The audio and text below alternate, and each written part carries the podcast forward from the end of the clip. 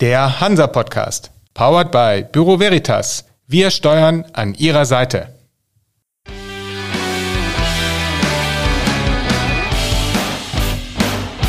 Der Hansa Podcast. Moin aus Hamburg zur neuen Folge vom Hansa Podcast. Ich bin Michael Mayer und bei mir zu Gast ist heute Alexander Geißler. Geschäftsführer beim Zentralverband Deutscher Schiffsmakler und beim Verband Hamburger und Bremer Schiffsmakler und damit gleichzeitig auch Organisator des legendären Eisbeinessens. Moin, Herr Geißler. Moin und Happy Eisbein. Da sind wir tatsächlich gleich schon beim Thema. Sie haben es ja verkündet. Es wird wieder stattfinden. Die 72. Auflage, 4. November, Messehalle Hamburg. Wie ist die Stimmung denn bei Ihnen? Vorfreude oder Stress? stressige Vorfreude, muss ich zugeben. Also doch, die Resonanz ist wirklich gut. Ähm, es haben viele Leute richtig Lust, sich wieder zu treffen. Die Zeit der Teamsitzung ist vorbei. Wir haben ja schon auch die ersten Schiffsmakleressen im Ausland gehabt, aber dass es jetzt quasi das ähm, Schiffsmakleressen wieder nach Hause kommt, das ist schon eine tolle Nachricht. Und ich kann nur sagen, wer noch keinen Tisch hat, bitte in der Geschäftsstelle anrufen, kommt vorbei. Das wird gut. Ja, ich stelle mir das auch schwierig vor, ein Eisbein in einer Teamsitzung zu essen. Man hat ja schon verschiedene Sachen mitgemacht jetzt in der Zeit, aber da wird es dann doch eher aufhören. Ja, das ist richtig. Also, aber das ist ja die persönliche Diskussion und das Treffen, dass die Leute jetzt wieder bewegt zusammenzukommen. Und das ist wichtig. Das ist gerade in unserem Beruf sehr wichtig, dass man die Kommunikation hat. Und das ist ja auch das, was die Leute im Wesentlichen dazu treibt, zu uns zu kommen. Das ist wirklich, wirklich schön dann. Mit wie vielen Leuten rechnen Sie denn? Nun ja, also wir haben angefangen mit 3000, das werden vielleicht nicht ganz schaffen. Wir werden einfach mal sehen. Die, ähm, ehrlich gesagt, die Registrierungen laufen jetzt gerade. Wir hatten viele Vorbuchungen. Ähm, richtig sagen können wir es am Ende der Woche noch.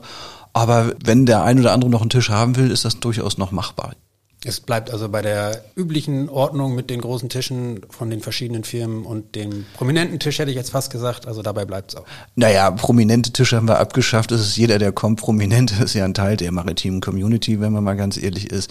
Was mich sehr freut, ist, dass sich viele große committed haben.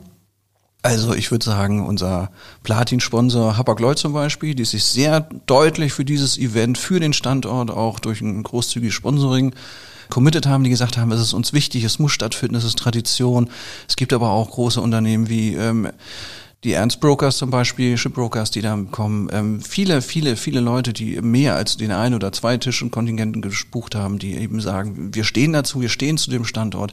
MSC hat sich ganz klar bekannt, auch als Sponsor. Das ist schon eine tolle Entwicklung, muss man ganz ehrlich sagen. Ähm, und das macht dann auch Spaß, wenn Leute sich zu diesem Event committen und dann eben auch mitmachen.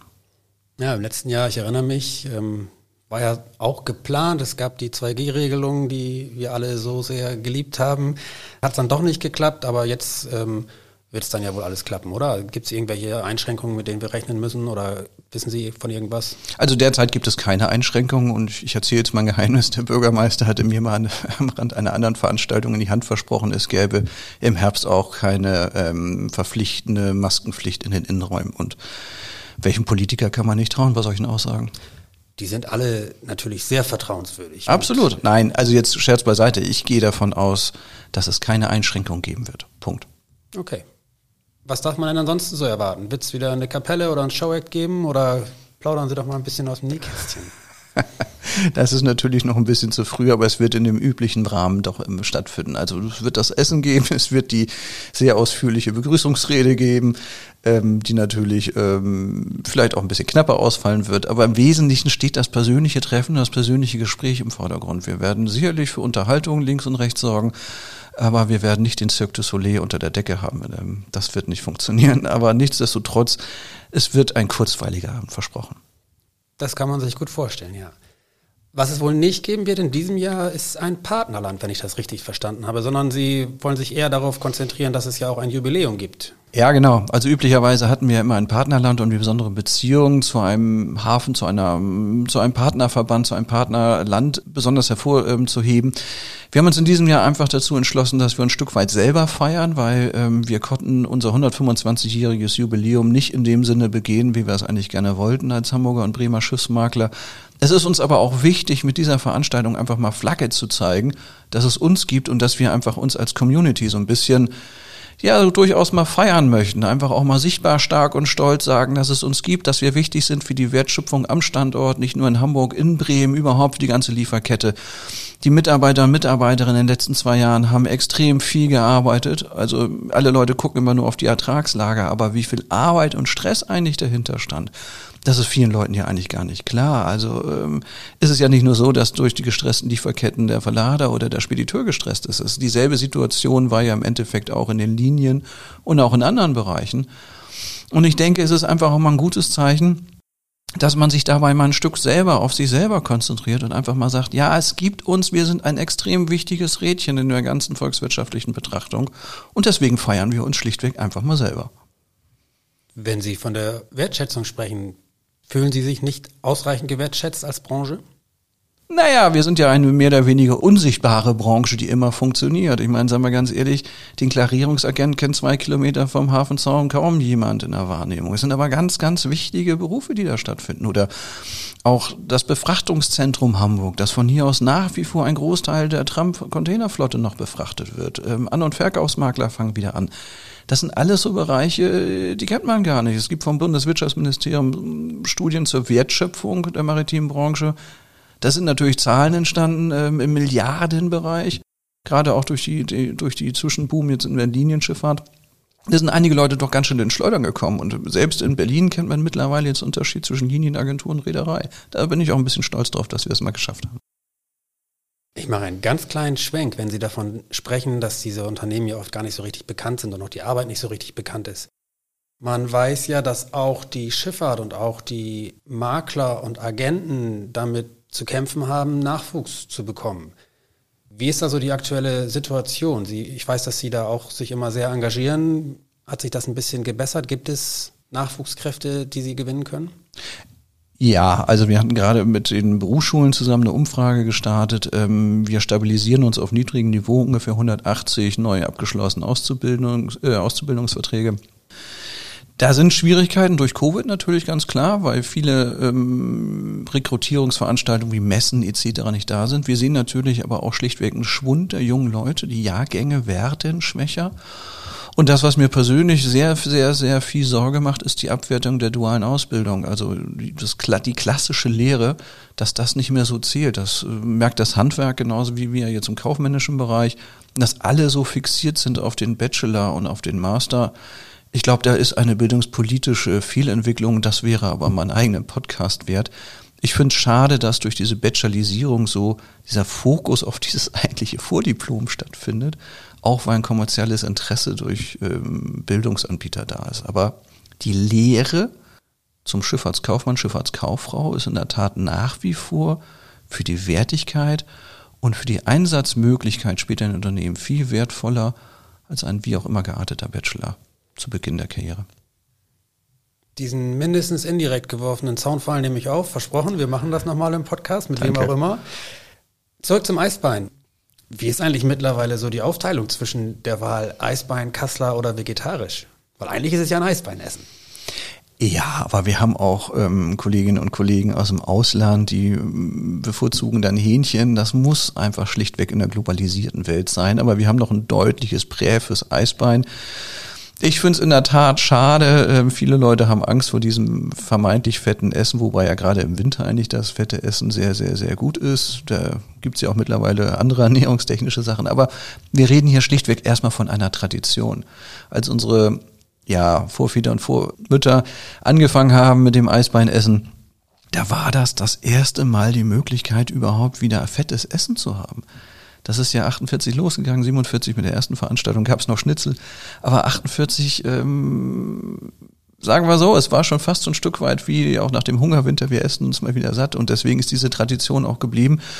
Und ich glaube, man muss bei allen Bedenken, die man vielleicht ähm, für das Gericht selber hat, einfach mal die Tradition sehen. Und deswegen wäre es auch meines Erachtens unschicklich, es aufgeben zu wollen. Ich esse Eisbein auch nur einmal im Jahr. Ich auch, aber dann esse ich es auch ganz gerne, ehrlich gesagt. Ja, und ähm, wir trinken ja auch beide den Schnaps dazu. Insofern schmeckt es dann auch sehr gut. Das wievielte Eisbein ist das eigentlich für Sie? Ja, das wird das 72. sein. Für Insgesamt, Sie also für mich persönlich. oh Gott, äh, ich glaube, das ist das 14. Respekt. Ja, ich nehme mich mal so mit. Vielen Dank. ja, das ist in der Tat. Also wir haben ja auch alle Höhen und Tiefen mit dem Eisbein gesehen, muss man ja sagen. Also dieser enorme Boom 2008, 2009, noch in 10 und 11, dann natürlich die schwindenden Zahlen. Wir sind sozusagen mit der deutschen Flotte gewachsen. Ähm, wobei ich eben auch nicht glaube, dass wir nochmal wieder 6500 Leute in der Halle haben werden. Aber das muss ja auch gar nicht, solange das Gespräch, das die Leute in der Halle haben, einfach sehr gut ist und sie beruflich voranbringt. Um das Eisbeinessen hat sich ja eingebürgert, die sogenannte Eisbeinwoche mit, ich weiß nicht wie vielen Terminen und Gesprächen und Kundentreffen. Wie verbringen Sie denn die Eisbeinwoche? Alles komplett fokussiert auf den Freitag? Oder wie sieht das aus bei Ihnen? Ja, für mich ist halt natürlich der Freitag ähm, ist der Schwerpunkt. Das ist der Fokus, den ich auf die Woche lege. Klar, wir müssen das organisieren, wir müssen das Laufen bringen. Wir werden, dankenswerterweise hat der Senat auch wieder zu einem Empfang eingeladen am Donnerstag. Der wird am Vormittag stattfinden. Es gibt Diesmal eine Veranstaltung auch am Donnerstag ähm, zur Schussfinanzierung von den Kollegen aus den USA. Das finde ich schon sehr gut. Das ist auch irgendwie eine Wertschöpfung des Standortes, die da stattfindet. Ähm, aber in der Tat, viele machen ihre Veranstaltung schon vorher. Ähm, das ist auch richtig so. So ist ja eigentlich auch der Geist von dem Eisbeinessen, dass alle ihre Veranstaltung vorher haben.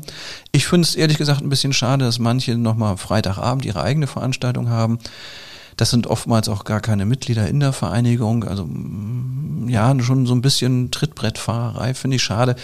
Da würde ich mir zumindest so einen Solidaritätsakt wünschen, dass sie zumindest in der Vereinigung wären, um einfach ja, einfach dieses Event selber, ähm, ja, ähm, dass es überhaupt möglich ist, dass es organisierbar ist, dass es so einen gewissen Beitrag gibt. Ähm, Solidarität ist eben halt auch beidseitig, ähm, nicht immer nur bei den Anrufen, wann ist denn der Termin und dann liegt man wieder auf, sondern dann muss man einfach auch mal dazu stehen und sich zu committen und da nochmal ein Dank an die Sponsoren, die haben es getan, wie Hapag-Lloyd oder MSC und andere, die einfach gesagt haben, wir stehen dazu. Zumal die ganze Woche ja ohne das eigentliche Eisbeinessen gar nicht so in dieser Form existieren würde. Nein, das ist wahr. Das würde es nicht passieren. Aber wir haben ja dieselbe ähm, Situation auch an anderen Standorten, wenn man jetzt an die ähm, Shipping Week äh, auch in, in Istanbul oder so denkt. Es endet alles an dem Freitag und vorher gibt es links und rechts ordentlich Veranstaltungen, sind ja auch tolle Veranstaltungen. Und das ist, wie gesagt, der Geist von dem, von dem Eisbeinessen. Ab Dienstag geht das los. Die Leute laufen links und rechts zur Veranstaltung, treffen sich und es sollte eigentlich alles gipfeln in dem Freitag im CCH beziehungsweise jetzt in der Messehalle. Wie sieht es denn überhaupt aus in der Branche bei den Maklern? Ist jetzt immer noch zum Feiern zumute? Ich meine, die vergangenen Monate waren für die gesamte Schifffahrt ja also rein kommerziell betrachtet durchaus erfolgreich. Da werden wohl auch die Makler von profitiert haben.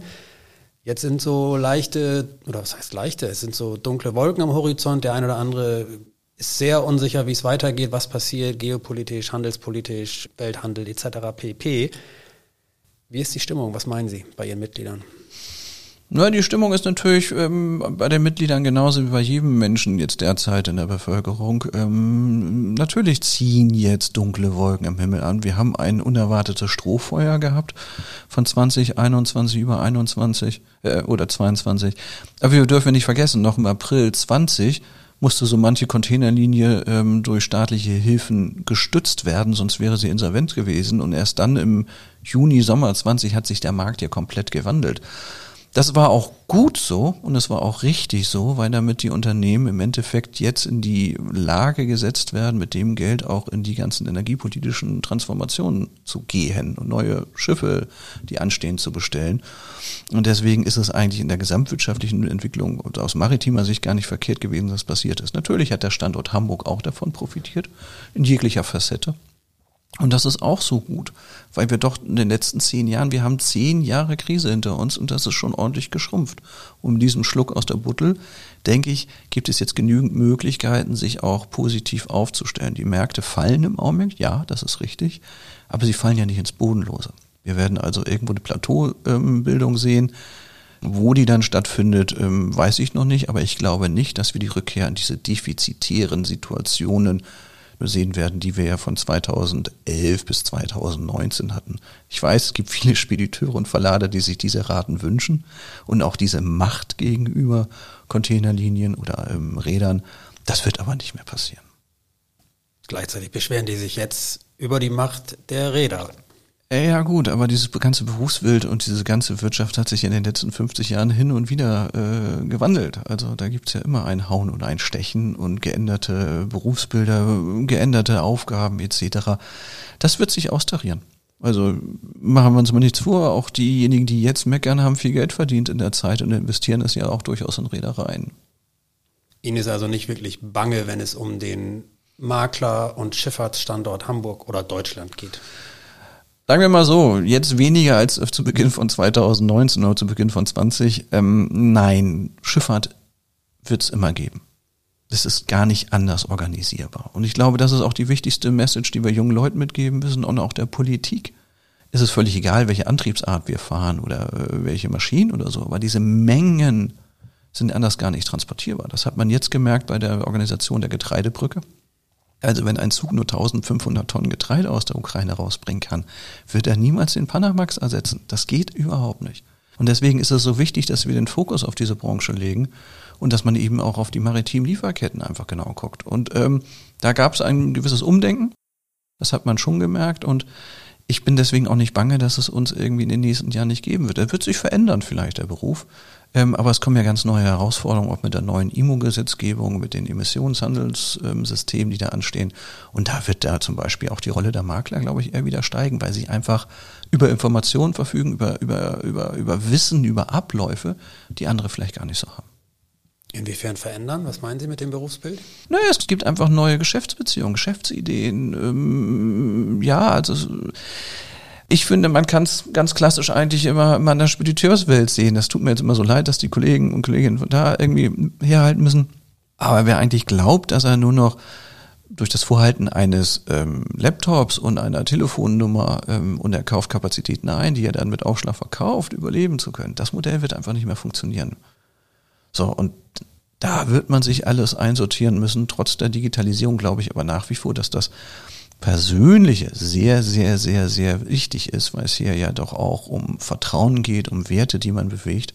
Und deswegen sind solche Events wie das Eisbeinessen so erfolgreich und auch so wichtig im Endeffekt, weil man muss die Bindung aufbauen.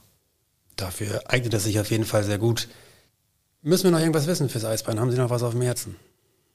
Naja, wenn ich ganz ehrlich bin, möchte ich doch schon auch nochmal neben Hapag-Lloyd und MSC und Ernst Rust und wie sie alle heißen auch ähm, Bunkerfirmen wie IBT danken dafür, dass sie einfach sich committed haben für diese Veranstaltung. Und das sind tolle, tolle, tolle Beispiele dafür, dass sich einfach auch so ein Engagement lohnt, um solche Sachen auf die Weine zu bringen.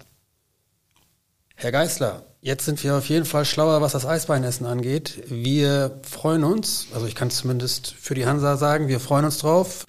Vielleicht wird der ein oder andere Hörer noch überzeugt davon, auch noch sich anzumelden.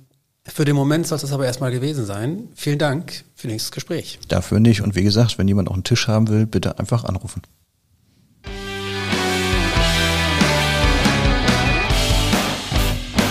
Das war für Sie der Hansa Podcast. Jetzt abonnieren und keine Folge verpassen. Alle News und Hintergründe aus der maritimen Welt aktuell auf hansa-online.de und monatlich im Hansa-Magazin.